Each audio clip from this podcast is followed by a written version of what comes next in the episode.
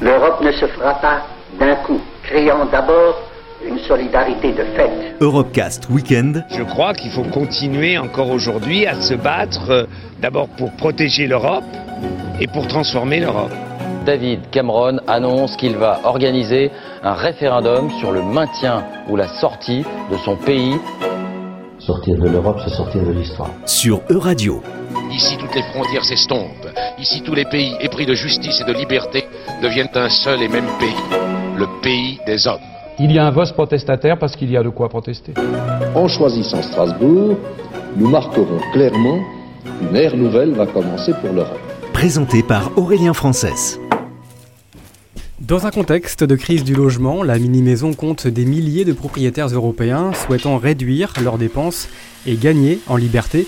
Il existe désormais plusieurs constructeurs en Europe, les pays scandinaves étant les plus innovants en la matière. L'entreprise ligérienne Baluchon propose des productions sur mesure. Laetitia Dupé en est la fondatrice. Il n'y a pas du tout de, production en série. On est vraiment dans une démarche artisanale. donc aujourd'hui, on a fait une trentaine de, tiny house et on nous a jamais demandé de refaire une tiny. C'est assez drôle. Parce que je pense que les gens qui font appel à nous euh, considèrent la tiny comme, euh, comme de l'habitat principal. Et du coup, ils ont vraiment à cœur d'avoir une petite maison qui leur ressemble et qui réponde à leurs besoins. Et l'espace est, tellement restreint que euh, bah, à chaque fois c'est une nouvelle recette, donc la, tiny qui, découle en, conception est différente aussi. Ici, il y a des, menuisiers qui fabriquent chaque meuble de, nos tiny. En gros, les, les seules choses qu'on va acheter, ce sera l'électroménager et également euh, certaines pièces de mobilier comme les canapés ou les chaises, mais sinon on fabrique absolument tous les meubles qui font euh, bah, partie intégrante de la tiny. Le prix de la tiny va forcément beaucoup dépendre de euh, est-ce que vous l'autoconstruisez, est-ce qu'au contraire vous faites appel à une entreprise pour, pour la fabriquer pour vous? En autoconstruction, avec un budget déjà de 20-25 000 euros, on peut, très largement se fabriquer une, une bonne tiny. Alors là, je parle juste des matériaux. Si vous faites appel euh, à une entreprise comme Baluchon pour bah, prendre en charge cette construction, euh, alors il faudra compter un budget euh, d'environ 75 à 80 000 euros pour une clé en main sur mesure, vraiment les plus grandes qu'on fabrique. Et il y a des intermédiaires évidemment. Quand on a un bardage en red cedar, des fenêtres en mixte aluminium-bois, une couverture en aluminium, déjà en extérieur, et une remorque bien galvanisée, on sait que, on sait n'y a, pas de raison qu'elle vive pas au moins 50 ans, voire plus de 100 ans pour, pour certains matériaux. Tout ce qui va concerner l'habitat alternatif est encore très flou. Il n'y a pas vraiment de, de, législation propre à la tiny house en tant que telle, parce que c'est très récent. Et euh, je pense qu'il faut euh, que les choses existent avant qu'il y ait des lois pour les encadrer. Et pour l'instant, c'est encore, tout neuf, la tiny. Donc certaines communes vont l'assimiler à une caravane, d'autres à un chalet, d'autres à une remorque, d'autres à c'est vraiment euh, du cas par cas en fait. Ça dépend de l'appréciation des, élus, euh, ça dépend de leur ouverture d'esprit, ça dépend euh, parfois de leur parti politique aussi. Très souvent, les, gens montent des, petits dossiers pour aller présenter à la commune et avoir des autorisations de, stationnement. Parce que par contre, l'avantage avec la tiny house, c'est qu'il n'y a pas besoin de permis de construire parce qu'on parle d'un véhicule. Je, je pense que les gens sont de plus en plus avides de mobilité euh, c'est de plus en plus rare de rester euh, dans la même ville toute sa vie, dans la même entreprise toute sa vie. Du coup, avoir un habitat qui, nous, qui peut nous suivre, euh, c'est intéressant. Peut-être que le schéma aussi de crédit, d'emprunt très longue durée ne correspond vraiment pas à tout le monde. et puis, je pense tout simplement que les gens sont de plus en plus sensibles aux problématiques environnementales, essaient de chercher des solutions. Et voilà, l'habitat alternatif et la tiny en, font partie. Et puis se rapprocher de la nature aussi. au bout d'un moment, on a envie d'investir un peu plus l'extérieur.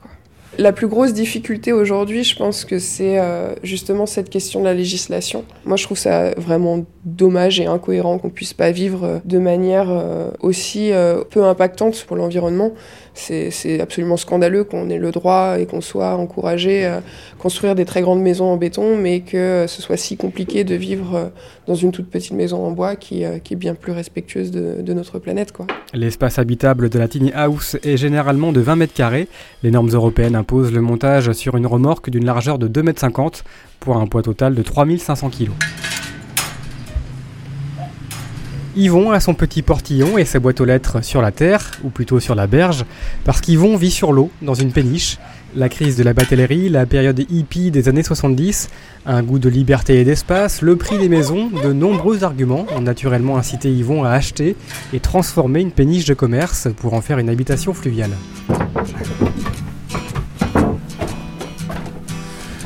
À l'époque, les conditions d'acquisition euh, étaient très très avantageuses parce qu'en fait, ils étaient vendus à la ferraille parce qu'il y avait la fin, fin d'extraction du sable sur la Loire. Donc, c'était des biens qui étaient euh, accessibles à très très bas coût. Bon, après, il fallait avoir un peu la moelle quand même pour euh, s'attaquer parce que c'était une immense boîte de ferraille. Hein. Il y avait rigoureusement rien, mais moi c'est des challenges qui m'excitent énormément. Hein. Et puis bon, c'est vrai que pour des raisons que j'ignore, l'eau, pour moi, c'est un univers euh, évident, apaisant. Euh, j'ai pas de meilleur rapport que qui que ce soit d'autre. Hein. Si je tombe à l'eau dans de mauvaises conditions, je me noierai aussi. C'est pas la question.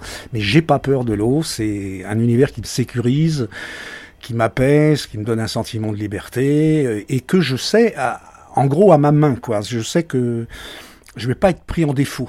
Ça réunit des composantes euh, très sécurisantes dans le rapport au monde, ce, choix-là. Pour moi, ça a vraiment du sens. quoi. Hein. C'est-à-dire que le fait de vivre sur une péniche, euh, pour moi, ça participe euh, d'une évidence. Quoi, hein. Et, c'est un côté un peu magique, cette histoire-là. Hein. mais c'est vrai qu'au niveau du paysage, là où on est vraiment gâté. Un panoramique sur la rivière formidable. Quoi, dès le mois de mai, on voit les signes qui rappliquent avec leurs petits. Euh, enfin, c'est rigolo, quoi, vraiment. Là, vous avez de l'eau jusqu'au genou. La ligne de flottaison euh, arrive en dessous du genou. Ouais. En dessous le plancher, là, il n'y a que 15 cm. Hein. Et le tirant d'eau, euh, il n'est que de 40 cm. Hein. Il y a près de 200 mètres carrés de surface à l'extérieur, et la péniche pèse 80 tonnes, donc il n'y a pas photo, quoi. C'est 40 cm. L'eau, il y a une continuité infinie c'est-à-dire que euh, moi je sais que les anguilles là qui passent sous ma péniche, hein, dans deux ou trois ans, elles seront en train de pondre dans le golfe du Mexique, d'accord? Ça me parle ça. Il y a comme une espèce de continuité. Euh, dès qu'on a passé, qu'on sort en Loire avec un bateau, euh, on a passé le dernier pont, on est en eau libre. On peut aller au Guatemala, en Chine, ça y est, hein? Il y, a quelque chose de magique quand même là-dedans. Euh.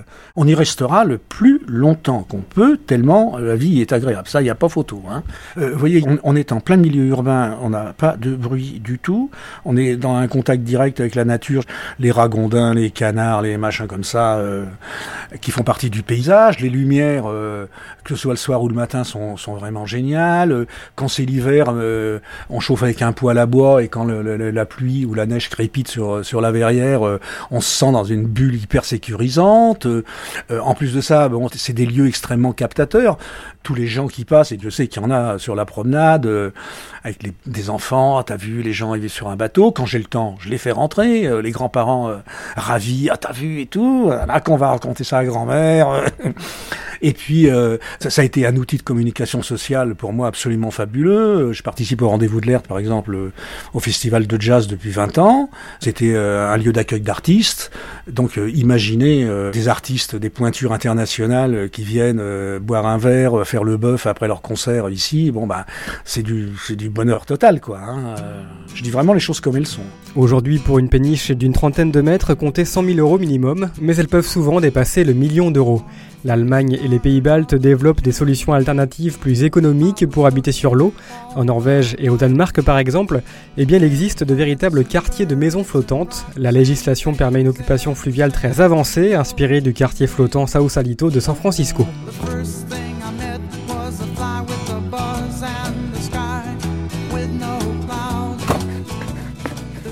Nous sommes à Nauzet, au nord de Nantes. Un poêle à bois réchauffe une grande tente de 20 cm d'épaisseur. L'ambiance y est plutôt chaleureuse. Le soleil vient percer les ouvertures. La nature fait partie du décor. Bienvenue dans la yourte de Lorraine. Elle y vit depuis un an. On est sur un lieu de maraîchage en fait bio. Je travaille avec une amie là qui est en maraîchage depuis 4 ans. Et on a vu sur le champ. Comme on est des couches tôt, ben, le poêle, on l'entretient pas la nuit. Donc le matin, là, ce matin, on avait 13 degrés, par exemple. Donc, mais ça va. C'est, ça, après, en 10 minutes, en fait, on se met autour du poêle le matin, on prend le petit déj, donc on n'a pas, on pas froid. Et puis en 10 minutes, un quart d'heure, ça commence déjà à, chauffer, quoi. Comme ça, un petit espace, ça chauffe vite. Ce qu'on, voit là, derrière les bambous, c'est des tissus blancs, en fait, qu'on, qu'on rajoute pour, Mais pour pas avoir la laine de mouton qui nous tombe euh, dans les yeux, quoi. Et les croisillons qui font les murs. C'est en accordéon, donc on les, on les déplie et après on vient les fixer au sol. Et les bambous qui tiennent, les grandes perches qui tiennent le tône euh, en haut, viennent se fixer dessus aussi. Et après, il y a une corde qui vient vraiment tout resserrer pour pas que ça bouge. Et c'est vrai que ça fait vibrer la yourte. Donc c'est impressionnant, on se dit elle va s'envoler, mais non, en fait c'est fait. On m'a vraiment bien expliqué que c'est fait exprès, c'est arrondi, donc ça, ça, ça, ça, tourne dans le vent, donc il n'y a pas de, y a pas de souci quoi.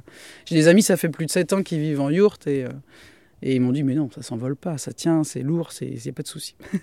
le son il est étouffé, donc ça fait un peu comme une toile de tente. Quand on dort en tente, euh, voilà, bah, c'est un peu la même chose, mais un peu plus étouffé parce que comme il y a de l'isolation, euh, la toile de tente c'est juste une toile, donc euh, là on a quand même 20 cm d'isolation en plus, et la toile qui est extérieure elle est épaisse. Mais on entend, on entend bien, ouais ouais on entend bien, ouais. Et ça fait vraiment cocon, nous on aime beaucoup. Et je me suis raccordé au puits pour avoir l'eau, et puis j'ai fait installer un petit chauffe-eau gaz dehors. Donc on a l'eau chaude, donc euh, j'ai ça, et l'électricité j'ai fait installer des panneaux, des panneaux solaires du coup. Donc on n'a que l'électricité, charger le téléphone portable et l'ordinateur, et puis c'est tout. Enfin voilà, enfin l'électricité, les lumières, je veux dire, donc c'est tout. Déjà dans ma famille, il y avait ma mère et mon beau-père qui avaient acheté une yourte il y a plus de 10 ans de ça, une yourte mongole chacun. Donc on a déjà pu voir un peu comment ça, ça se passait de vivre dans un espace rond comme ça. Justement, le fait qu'il n'y ait pas de coin, de mur droit, est-ce que c'est pas compliqué pour agencer? Ah bah si, ça, ça a été compliqué. Donc j'ai déménagé l'année dernière, j'étais en location dans une maison et euh, j'ai eu un petit moment de stress quand même pendant 15 euh, jours, 3 semaines à me dire mais comment je vais faire parce que tous mes meubles sont carrés? et euh, comment je vais les mettre? Qu'est-ce que je peux mettre dans cet espace-là? Qu'est-ce que je dois? Parce que mine de rien, de maison en maison pendant plusieurs années, on accumule pas mal de choses aussi. Parce que l'objectif aussi, c'est d'épurer un peu. Et euh, c'est quelque chose qui, m'a toujours attiré euh, de vivre vraiment au contact de la nature. Euh, c'est apaisant, c'est moi je me sens apaisée dans quelque chose de rond. Je trouve que dans une maison, on n'entend pas la même chose que quand on est, on est là, on est comme ça en yourte, quoi. Donc on est, on entend. Moi en fait, quand je vivais en maison, je passais mon temps dehors. Et maintenant que je vis en yourte, eh ben, je passe plus de temps dans ma maison que, que dehors. parce que parce que j'ai les oiseaux avec moi, parce que j'ai les arbres, parce que voilà, j'entends les bruits extérieurs, il n'y a pas de problème. Je, suis plus à l'aise sur euh, quelque chose de, de rond. C'est, c'est moins droit. Je suis plus libre, en fait. Je me sens plus libre. Ouais, il y a cette notion de liberté. Il y a un piano aussi. Oui, c'est ça. Ouais, on est pianiste, euh, ma fille et moi. On joue pour euh, les, les poireaux. On joue de la musique pour les poireaux parce qu'ils ont eu bien du mal à, décoller. on s'est dit que ça pouvait peut-être les aider. Mon rythme de vie, du coup, est plus posé qu'avant. J'étais quelqu'un d'hyperactive. Et puis euh, j'ai eu pas mal de petites embûches et, voilà et je me suis dit à un moment donné bah, mon corps il suit plus donc il va falloir que je me pose et donc ça ça a fait partie aussi un peu de ma thérapie. Et euh, maintenant que je vis là, je vis beaucoup plus posément en fait. Je, veux vraiment plus être dans le speed comme euh, je vois la plus j'observe et je me dis la plupart des gens ils sont speed et, ils disent ils ont plus le temps, ils ont jamais le temps, ils ont pas le temps, ça ça revient beaucoup. Et j'espère vraiment à ce que ce, cette expression-là elle, elle disparaisse de du vocabulaire de tout le monde parce que c'est bien de pouvoir prendre le temps de vivre au rythme de la nature, à son rythme, à son propre rythme en fait. En Europe, la yourte traditionnelle mongole connaît une réadaptation contemporaine depuis les années 2000. Née en Espagne puis développée en Angleterre sous le nom de Yurt Erection, la flex yourte, comme on l'appelle, devient pliable et extensible. Elle peut atteindre 60 mètres carrés. Je suis pas très habitué à jouer devant les gens alors. C'était Europecast Weekend. Retrouvez l'intégralité des Europecast sur euradio.fr.